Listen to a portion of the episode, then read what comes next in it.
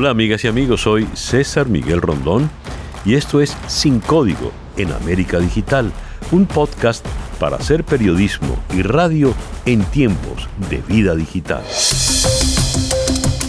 Para el día de hoy, Me Too y el papel de los periodistas. Me Too, yo también. Hasta octubre de 2017 era tan solo una palabra para referir igualdad, apoyo. Yo también quiero almorzar. Yo también quiero viajar. Y así. Pero en tiempos de redes sociales, en tiempos de hashtags y trending topics, las cosas cambiaron. Me Too sigue significando apoyo, pero ahora también con una connotación más contundente, más determinante. Ahora es el grito que identifica a hombres y mujeres en el mundo que se unen a la lucha contra el acoso y el abuso hacia las mujeres. Todo arrancó en octubre de 2017, cuando comenzaron a divulgarse las primeras historias, muy duras y perturbadoras, sobre las conductas sexuales abusivas por parte, por qué no decirlo, del hasta entonces admirado productor de cine, Harvey Weinstein. Un hombre respetado, el hacedor de sueños, cada talento que llegaba a sus manos se convertía en estrella de la meca del cine. Al principio, denuncias aisladas, que en redes poco a poco desencadenaron una protesta global. Mujeres de todo el mundo narraban sus desgarradoras experiencias.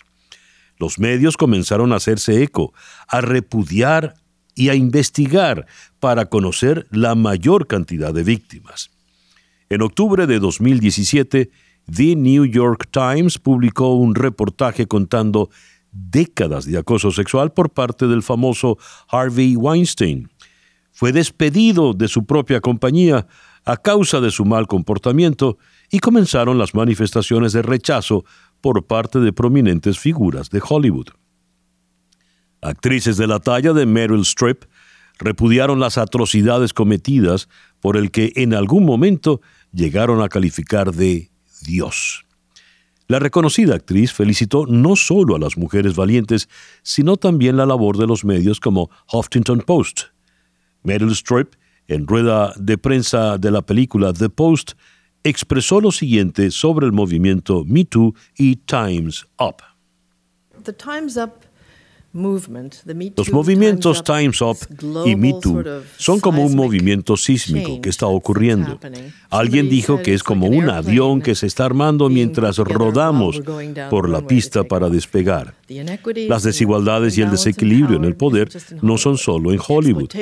La explotación de las mujeres, su trabajo y la explotación de, su resistencia a denunciar es algo que ocurre en todas, las, en todas las sociedades, no solo en los Estados Unidos. Entonces, estos movimientos son algo que está creciendo. y lo más alentador para mí es que no se siente como algo único, que no desaparecerá. No creo que retrocedamos. Judy Dench, otra de las actrices que también se benefició de las producciones de Weinstein, escribió otro comunicado ofreciendo su apoyo a quienes decidieron alzar su voz y denunciar las agresiones de las que habían sido víctimas. La actriz Alisa Milano inició en Twitter la campaña Me Too, donde invitaba a las víctimas de agresión sexual a denunciar su caso. Si ha sido acosada o abusada sexualmente, escribe yo también como respuesta a este tuit. Eso escribió. Y tan solo 24 horas después ya contaba con más de 50 mil réplicas. Entre las mujeres que han denunciado a Weinstein están trabajadoras de su propia empresa, actrices como Ashley Judd y la presentadora de televisión Lauren Sivan. A la lista de acusaciones se sumaron dos de los nombres más conocidos de Hollywood, Gwyneth Paltrow y Angelina Jolie. Pero, ¿habrían tenido impacto todas estas denuncias sin el apoyo de los medios? sin el apoyo de los periodistas que pusieron la lupa no solo sobre el productor, sino con el resto de acosadores, de violadores que se sumaban a la lista? ¿Qué papel han representado los periodistas en la lucha del movimiento Me Too? La pregunta se la hacemos a la periodista venezolana radicada en España, Catherine Penacchio. Vamos a Galicia, vamos a Vigo, en la provincia de Pontevedra. Hola, Catherine. ¿Cuál ha sido el papel de los medios de comunicación en este tipo de movimientos como el Me Too? Hola César, me parece que el papel de los medios de comunicación y el de las redes sociales en particular ha sido crucial en todo este movimiento Me Too. El de las redes sociales porque se han convertido en esta plataforma que permite hacer esta especie de catarsis pública en el que las mujeres cuentan sus historias y a la vez son escuchadas y apoyadas por otras que han pasado por lo mismo.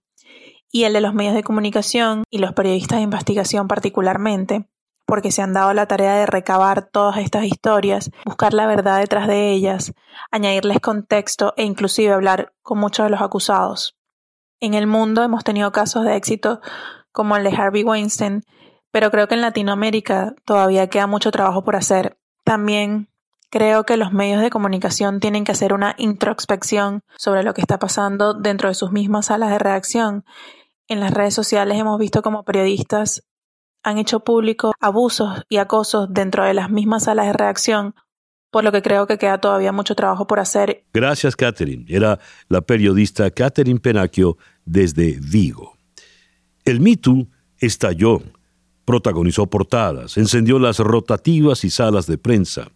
Gracias a la labor y responsabilidad de los periodistas éticos se han ido destapando casos. Vamos a Bogotá. En la línea telefónica está la periodista, escritora y analista Luzmeli Reyes, directora del medio digital Efecto Cocuyo. Hola Luzmeli, gracias por concedernos estos minutos. Luzmeli, ¿crees que los medios han sido determinantes en la fortaleza de las denuncias de los casos de acoso sexual? ¿Cómo ves la situación en Venezuela? Hola César, muchas gracias por este tema que estás tocando.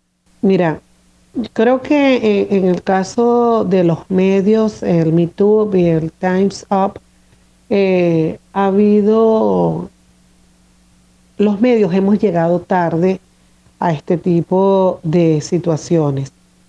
Empecemos porque la visibilización de las conductas depredadoras, los ataques, eh, el acoso hacia mujeres en su espacio de trabajo, realmente es, reciente cuando se han tipificado esas conductas incluso como delitos. Eso en Estados Unidos y en otros países, porque todavía en Venezuela hay, hay ciertas dificultades para que ese tipo de conductas, en donde uno de los aspectos determinantes es eh, el ejercicio del poder, en que una de las figuras ejerce el poder y que amenace a la otra con, eh, con que su vida, su carrera, su desenvolvimiento en un área determinada pueda verse afectada si no cede al acoso o a la insinuación. En, Venezuela todavía estamos un poco lejos de poder um, tipificar eso como no solamente como una conducta deplorable y cuestionable, sino además tipificarlo eh, de alguna manera como un delito. En ese sentido, cuando digo que los medios llegamos tarde, tiene que ver con el hecho de que, eh, como también formamos parte de una sociedad machista, muchas veces las víctimas sienten que no pueden decir lo que pasa porque no les van a creer. Y de cierta manera, eh, periodistas también podemos dudar de los reportes que hace una persona y siempre surgen eh, estas experiencias revictimizadoras como eh, preguntar y repreguntar por qué no lo dijiste antes, porque tuviste miedo de cualquier persona que haya podido estar cercana a una persona que ha sido víctima de un tipo de situación así, sabe que la sensación, la percepción de miedo que le puede evitar que hable en un momento determinado e incluso en algunos casos puede ocurrir que la persona misma no se haya dado cuenta en un momento que fue víctima. Por ejemplo, en Venezuela y en seguramente muchos países latinoamericanos es eh, muy común que haya este tipo de, acoso en los espacios de trabajo. Y sin embargo, eh, muchas veces las propias personas que son blancos de estos acosos no se dan cuenta de que la conducta del depredador eh, viene o opera por la posición de poder que tiene. Y esto lo hemos visto en muchísimos espacios eh, laborales. Con esto también me gustaría rescatar el hecho de que, por ejemplo, el MeToo todavía no termina de llegar a los medios en Venezuela y es eh, porque si bien muchos, muchas periodistas que vivimos en redacciones durante toda nuestra vida pudimos observar situaciones que a la luz de ahora tipificarían algún tipo de conducta irregular, en aquel momento ni siquiera era, era impensable que una persona pudiese hacer un tipo de denuncia como esa. Y estaba muy normalizada ciertas, eh, ciertas actuaciones de jefes eh, frente a mujeres subalternas o mujeres que tenían que supervisar. Entonces ahí también hay un elemento cultural que creo que es importante evaluarlo, tomarlo en cuenta cuando hablamos de este tipo de temas. Muchísimas gracias, Luzmeli. Luzmeli Reyes, periodista, directora de Efecto Cocuyo. Citando al periodista español Eduardo Suárez, el Me Too nació del mejor periodismo. Los periodistas estadounidenses que han investigado minuciosamente los casos de abusos sexuales no perseguían el linchamiento público de los agresores, sino una investigación factual. Fin de la cita. Aunque sin duda muchos habrán sido amenazados, habrán sido víctimas de extorsión, la mayoría se unió a la voz de la justicia. Así, tres años después se logró la sentencia contra Harvey Weinstein, aún cuestionada pero sin duda histórica.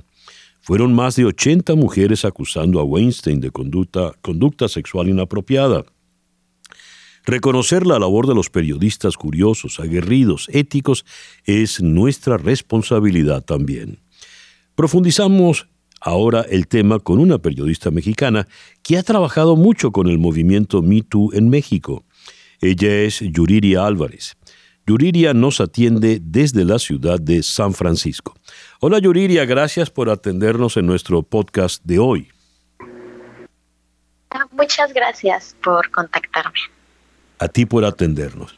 Yuriria, ¿cómo calificarías este movimiento en, una, en un patrón cultural tan machista, extendido y divulgado a lo largo de los años en telenovelas, en películas, en canciones, como en el acervo cultural mexicano? Eh, pues el movimiento de Me Too estadounidense sí eh, sentó un precedente, sentó eh, las bases para que en México también se generara un movimiento de denuncia hacia figuras de poder, o, bueno, o también compañeros con quienes no existía una jerarquía laboral, pero sí una jerarquía de género, en contra de el hostigamiento sexual. En México este movimiento no surgió al mismo tiempo que el estadounidense, que fue eh, pues en octubre de 2017, porque eh, pues a diferencia del estadounidense que comenzó con las denuncias de una figura muy reconocida y del medio cinematográfico, eh, como Harvey Weinstein, en México solamente una actriz, que fue Carla Souza, eh, denunció a un director. En México, más bien, este movimiento estalló eh, hasta el siguiente año, en mayo de 2018 por una serie de denuncias en Twitter que empezó con la cuenta MeToo Escritores, eh, denunciando a, a, un escritor no tan conocido y no tan poderoso como Harvey Weinstein, pero esto generó que se generara, que, se, que surgieran más denuncias, más cuentas de MeToo en otros campos y otras industrias. Yuriria, el escándalo arranca, digamos, por el mundo del entretenimiento. Harvey Weinstein, hablas ahora de un escritor, y recién hemos tenido la circunstancia de Plácido Domingo, el famoso tenor español, que renunció a la dirección de la ópera de Los Ángeles y recién ha confesado que sí, en efecto, es culpable de lo que se le señalaba. Sin embargo, se limita a este ámbito cultural y del entretenimiento el, acoso laboral, el acoso sexual a las mujeres. ¿Qué podrías decirme al respecto? Eh, sí, o sea, más bien me parece que el ámbito cultural, el, el medio eh, de las celebridades, pues es el que tiene más difusión y más atención, ¿no? Por ser un medio más visible. Eh, sin embargo, como vimos en el caso mexicano, eh, pues esto existe en muchos otros campos, ¿no? En México surgió denuncias de personas, o sea, por ejemplo, de arquitectos, eh, de, campos muy diversos, ¿no? Diseñadores, activistas, incluso eh, también surgió este movimiento de denuncias de estudiantes. diferentes universidades crearon su propio Me sin embargo, pues todas estas cuentas tuvieron mucho menos seguimiento. Eh, bueno, por una parte porque surgieron muchas y se fueron diversificando en, campos muy específicos, pero también porque son sectores que tienen muchísimo menos visibilidad y mucho menos eh, cobertura. O sea, no hablar de, de, otros, de otros sectores como mujeres trabajadoras eh, mujeres que trabajan en fábricas, mujeres que trabajan en el campo, que bueno, que, ellas tienen aún este, menos eh, acceso a, estas plataformas. Yo diría, evidentemente, este tipo de acoso se da cuando el hombre se siente, el acosador, el victimario, se siente en condición de superioridad frente a la mujer, a la que asume como débil y que por esa debilidad ha de someterse a sus caprichos. Más allá de el acoso puntual sexual. Hay otras circunstancias en la vida cotidiana donde la mujer es víctima del abuso del hombre, es víctima en la violencia. Hoy he leído en el The New York Times la protesta que se dará el 9 de marzo en México, un día sin nosotras. Y según eh, la periodista Paulina Villegas, viene inspirado precisamente en el Me mexicano. Se trata de un día sin la presencia de mujeres en la vida mexicana. No habrá mujeres en el transporte público, en los carros, en las calles. Un país sin mujeres por un día. ¿En qué consiste esto, Yuriria? Eh, sí, este movimiento consiste eh, en visibilizar el papel eh, que tenemos las mujeres en la sociedad mexicana y cómo este a veces eh, eh, no es, eh, o sea, no es tomado en cuenta. Eh, este surge como resultado inmediato de una ola de feminicidios que se están viviendo en México. la semana pasada hubieron tres casos que se hicieron muy mediáticos de, feminicidios, uno de ellos una, una niña de siete años. Entonces fue una forma de decir, están matando a las mujeres, y no están haciendo nada. Eh, entonces es como una forma de mostrar eh, qué sería de, México, o sea, qué sería de una sociedad eh, si se quedara sin, sin mujeres, como resultado pues de esta ola de feminicidios que está explotando. El llamado es a que sí, las mujeres no vayan a, laborar, a laborar, no participen en la vida de en la vida cotidiana eh, de ninguna forma para que se sienta esta ausencia. Sin embargo, también se está promoviendo eh, que, que sea también un día de discusión, de reflexión, o sea, no simplemente eh, un, paro y o como otros lugares lo están percibiendo, ¿no? Como un día de, descanso. al contrario, sino como un, statement. Considero, Yuriria, que la propuesta es sensacional, extraordinaria. Imaginarse una ciudad, México, eh, Guadalajara, eh, sin mujeres es algo eh, que ha de ser histórico, sin lugar a dudas, y si esta protesta, este proceso de visibilización, como lo defines, tiene éxito, seguramente se repetirá y extenderá a otros países. Yuriria, te quiero agradecer inmensamente, de verdad, que nos hayas concedido estos minutos en este podcast de hoy. Muchas gracias a ti por concederme estos espacios. Yuriria Álvarez, periodista mexicana desde la ciudad de San Francisco. Y bien, así hemos llegado al final de nuestro podcast por el día de hoy. Esto es Sin Código en América Digital, un podcast para hacer periodismo y radio en tiempos de vida digital.